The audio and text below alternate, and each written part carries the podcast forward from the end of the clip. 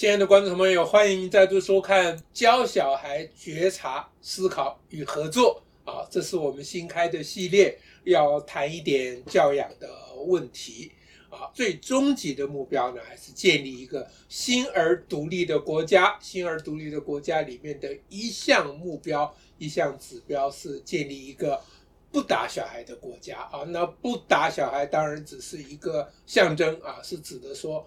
不欺负小孩，不整小孩冤枉，不用威权压制式的方式来啊、呃，这个驯化小孩的代表这些意思，倒不一定完全是指体罚而已啦。哦，那今天第一集我们要跟您谈的题目呢，就是一起做事，大小高兴啊。那一起做事是什么意思呢？就是大人小孩一起完成一样事情，就一起做事。大小高兴就字面意思，大人小孩都很高兴啊。那我们为什么要谈这个题目呢？啊，那先跟大家谈今天的第一点，就是我们对一个小孩到底有怎样的期望啊？那传统上呢，我们希望小孩能够很乖巧，能够很听话，呃，讲难听点叫做比较顺服，讲好听一点叫做比较贴心啊。那么这些对小孩的期望。不能说都是不对的，虽然以我们今天的标准听起来，我们听这些话觉得很刺耳，觉得啊不大妥当。但是我要跟大家讲，其实也不要那么的对于一些表面上的词句啊，也不用那么的敏感啊。其实我觉得一个小孩如果很很乖巧、很听话，蛮不错的呀，没有什么不好，除非他丧失他的主体性。所以现在问题是在说。一个小孩能不能又有他自己的主张啊，甚至于有反叛的因子啊，所以脑后有反骨的小孩，他是不是也可以同时很乖巧、很听话呢？我觉得这是可以的，而且这才是我们应该追求的目标。所以第一点，我要跟大家谈说，与其啊这个小孩的特质我们所期望的，与其期望他呃顺服、乖巧、听话。不如呢，我们来期望他乐于跟别人一起完成一样工作，啊，那这个之间的差异是在哪里呢？因为乖巧听话，感觉起来是被另外一个威权所指挥，这是我们所不喜欢的，但是我们喜欢小孩能够跟别人乐于啊好好相处，我们也喜欢小孩能够配合大人的啊合理的要求。那比如说，马上要赶着出门了，一个小孩在那一直闹，一直撸，一直闹。这这无论如何，我不觉得这是我们啊可以呃，就是说我我当然同意，在某些特殊情况之下，我们可以给小孩条件比较宽一点，这个我当然同意。但是我并不觉得这应该是常态。一个小孩应该还是配合啊整个家庭的活动。那么在学校里面，他要配合。团体的活动，这个没有什么不对，而且应该是一个小孩愿意呃要要学的东西。那现在问题就是说，怎么样学到这些呢？啊，那透过威权、命令、压制，甚至于是训练，当然可以达成。这就是传统的《弟子规》所干的事情。他每天叫你晨昏定省啊，做那些非常无聊啊，这个这个非常恶心的动作呀。啊把一个小孩还没长大啊，就已经夭折掉了。我说他的主体性就已经被夭折，这当然是我们绝对不愿意接受的。但是我们可以走另外一条路线，是今天我要跟大家谈的。其实，如果我们能够带小孩啊，培养一个小孩，他乐于跟别人一起完成啊某些工作，或者是很多工作，就是他他有一种个性啊，他有一种心性啊，他喜欢说。我们来干什么？我们来去，我们来去。他听到我们来去，他的心情是哦，好啊，好啊，啊，这样子的小孩是我觉得是比较好的特质。那听说我们来去，我不要啊。无论听到什么，他都唱反调，这并不是一个小孩一个我们可以啊可以期待的特质。所以第一点，我跟大家谈说，与其用传统的标准啊说乖巧啊听话。还不如呢，我们直接来培养一个小孩，乐于和别人一起完成工作。这讲第一点。那第二点就是说，因为要培养一个小孩，要教养一个小孩，最主要的角色当然就是父母还有老师啊，就小孩身边的大人。那培养小孩的这些大人呢，本身要有也要有一些好的特质，他的对小孩的教育和教养才比较妥当，而且比较能够成功。那我想说，我们一般期望父母。能够啊，很懂得啊教养小孩的方法啊，什么一百分爸爸妈妈街上很多这种书啊。那我们也希望父母能够很啊懂得很多的呃这个教育的或心理的知识啊，或者是理论啊啊，这当然都很好，我也不反对的啊。正如我刚才不反对一个小孩乖巧听话一样，但这不是事情的根本，事情的根本是。父母其实是应该要啊，做父母做老师的人，他应该要有一种正向思考啊，正向用积极正面的态度来生活啊，来完成他的生命。他应该要有这样的特质。所以第二点，我跟大家谈，那与其渊博呢，不如开朗啊。开朗的父母或老师啊，那这是小孩的福音。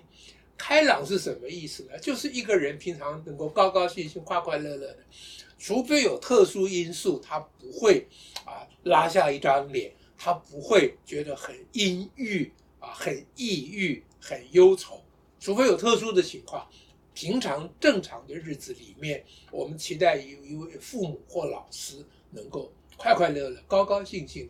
那当一个人处在这种状态、这种比较积极正面的状态的时候，他比较能够欣赏小孩，你知道小孩的很多动作、很多行为的模式、很多思考的逻辑啊，乃至于各种表现，跟成人是有差距的，这是很好的、很正常的。有人说啊，古代说“大人者不失其赤子之心也”，就赤子之心，小孩的那种天真烂漫，是我们成人失去很久的。小孩的这种天真烂漫的另外一个方面。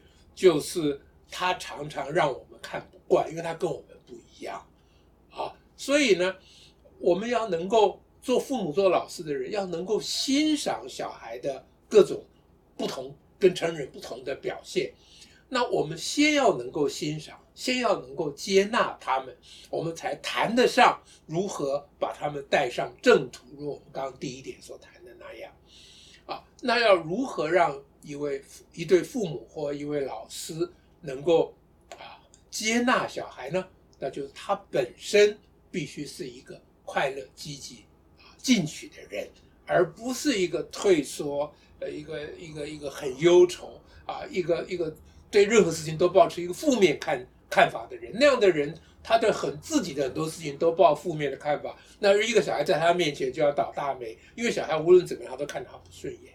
这是我跟大家谈的。第二点，那第三点呢？我们要讲的一个主题啊，那就是父母或老师应该掌握各种机会，带小孩一起完成一项工作。那在啊进行这个工作啊，举个例子，随便说，比比如说，比如说包水饺好了，这随便了啊，随便什么事都可以啊。呃，那在包水饺的过程里面，呃，小孩子有时候可能会。呃，搞怪嘛，他们拿了面团就会乱搞一通。这个，你你父母或老师啊，成人在旁边的大人不能马上就把脸拉下来，你必须要借助着他的对这个面团的兴趣，带领他一起来合作完成这个工作。那么通常的说法，我前面已经讲了，说我们来包水饺喽啊，你这个态度要能够快乐积极啊，那正面啊，然后说。你做这个，我做这个啊，不然换过来，我做这个，你做这个，我们一起来把这个事情做起做起来。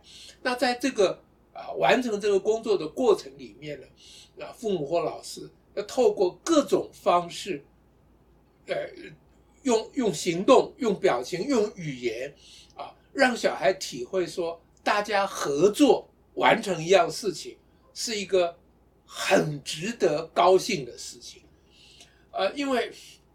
怎么讲呢？人生于世啊，无法离群所居，因为我们人类是一种啊经营群居生活的动物嘛，所以跟其他人在一起，这是我们无法逃避的甚至于是我们最幸福的一个命运，就是我们不是孤孤单单一个人在这世界上，我们身边有很多人。那如何跟这些很多人相处，并且在相处中让我们感觉幸福、感觉愉悦啊，这是一个人一生的人生的目标。那一个小孩在他的早年啊，做父母、做老师的人，能够带领他多多体会跟别人一起做一件事情。啊的这种快乐，那这个呢，是建立一个小孩比较正面的行为，或者是大家比较在意，要希望一个小孩有规矩啊，不要不要常常找麻烦的一个基础。一个小孩如果能乐于跟别人一起完成工作啊，他能够体会这种合作的快乐，那么到了必要的时候，他就会比较愿意配合别人。我们刚刚前面举的啊，那种很怂的例子，比如说早上要出门了，那爸妈就说：“哦，我们来一起赶公车啊，我们来一起赶时间或什么。”就是你把这个对小孩的要求，一般所谓对小孩的要求，转化成大人小孩一起完成一个目标，转化成这个。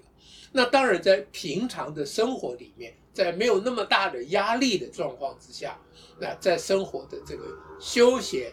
娱乐的时间里面，就要把这个功夫要下足啊，所以假日啦啊，现在父母常常带小孩出去玩呐啊，郊游啦啊，或打球啊，或干嘛啊。现在现现在父母蛮辛苦的啊，其实我都觉得父母的很多辛苦的事情其实是可以省下来的啊，因为那很多事情都是形式啊，小孩需要的不是那种形式上的陪伴。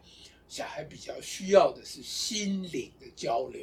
什么叫做心灵的交流呢？再回到刚才很很怂的例子，包水饺就是一种心灵的交流啊啊！你包成这样，你包前半，我帮你包完成后半啊，或者是你要包成这样，那我包一个这样跟你对比，我们俩比较看哪一个比较好看。那在工作的过程里面，建立彼此啊。亲爱的、亲密的关系，这就在培养一个小孩正面的思考、正面的行为。那么到了必要的时候，我们希望小孩能够配合我们的很多事情啊，也就是一般所谓的要他听话的时候，他就会比较听话。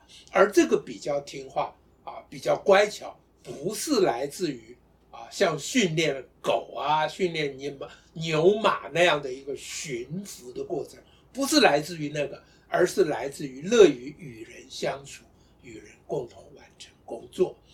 那我们这个节目呢，我挑了三样东西啊，一样叫做觉察，一样叫思考，一样叫合作。那我们这节目节目这一系列就叫做教小孩觉察、思考与合作。那我们今天这一集呢，谈的大概就是比较属于合作的这个范围。那我所谓合作呢？啊，这个合作只是两个字嘛，抽象的字，它真实的意义就如我刚才跟大家所谈论的那些啊。以上这些想法，希望对大家带领小孩、培养小孩、教养小孩有帮助。我们下次再会。